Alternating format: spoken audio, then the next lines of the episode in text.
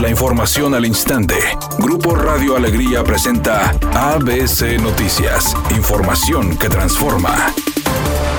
Bomberos de Nuevo León cerrará el año con cinco bases de auxilio menos por la falta de recursos. Así lo informó su director general Jorge Espinosa, quien agregó que la pandemia de COVID no solo afectó a miles de familias regiomontanas en sus bolsillos, sino causó estragos en los distintos cuerpos de auxilio. Por otra parte, agregó que mañana 31 de diciembre las bases ubicadas en el municipio de Santa Catarina y una en Linares estarán dando sus últimos servicios. El sistema general de emergencias tenemos 17 estaciones. Hoy están suspendidas tres y por suspenderse dos.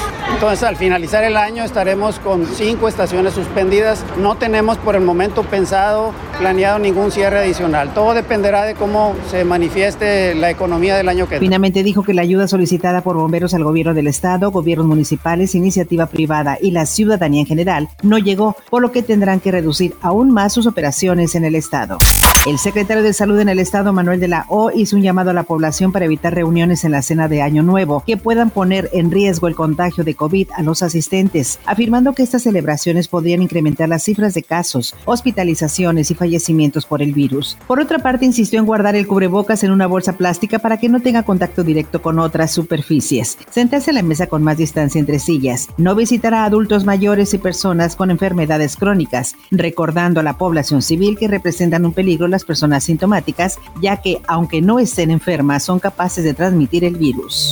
El director del Instituto Mexicano del Seguro Social, Zoe Robledo, ordenó a todos los hospitales del Seguro Social que nadie se salte la fila y no haya aprovechados en la aplicación de vacunas, ya que existen denuncias las cuales se están investigando por la aplicación de la vacuna a personas no pertenecientes al personal médico, por lo que enfatizó que todo el personal de la salud será vacunado y las primeras dosis están destinadas a quienes están atendiendo directamente a pacientes infectados con el virus.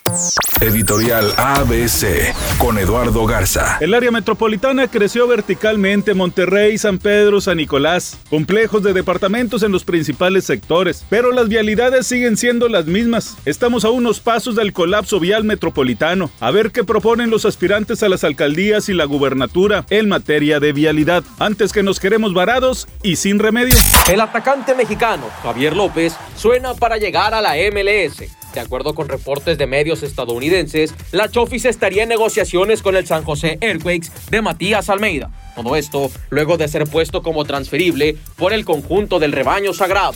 Galilea Montijo desmintió que vaya a dejar el programa hoy, al menos no por su propia voluntad. Cada vez son malos rumores que aseguran que la tapatía podría dejar la emisión matutina. Sin embargo, Gali dijo que todos los años es lo mismo, que la meten y la sacan a decir de los chismes, pero que su lugar está seguro y que ella afortunadamente se siente contenta con sus compañeros. En este momento se registra un accidente en el Boulevard Carlos Salinas de Gortari antes de llegar a la Avenida Concordia. Es en dirección de sur a norte en el municipio de Apodaca. Maneje con precaución si circula por ese lugar. Otro choque se reporta en la calzada Madero a la altura del Colegio Civil. Sea paciente ya que la velocidad estimada de avance es de 20 kilómetros por hora. Asimismo se registra un accidente en la Avenida Fidel Velázquez en dirección hacia el poniente antes de llegar a Manuel Barragán en San Nicolás. Sea paciente y recuerde siempre utilizar su cinturón de seguridad y no se distraiga con su celular mientras conduce. Que tenga una excelente tarde.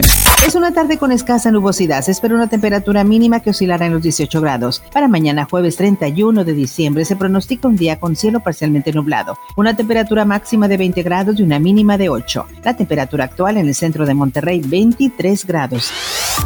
ABC Noticias. Información que transforma.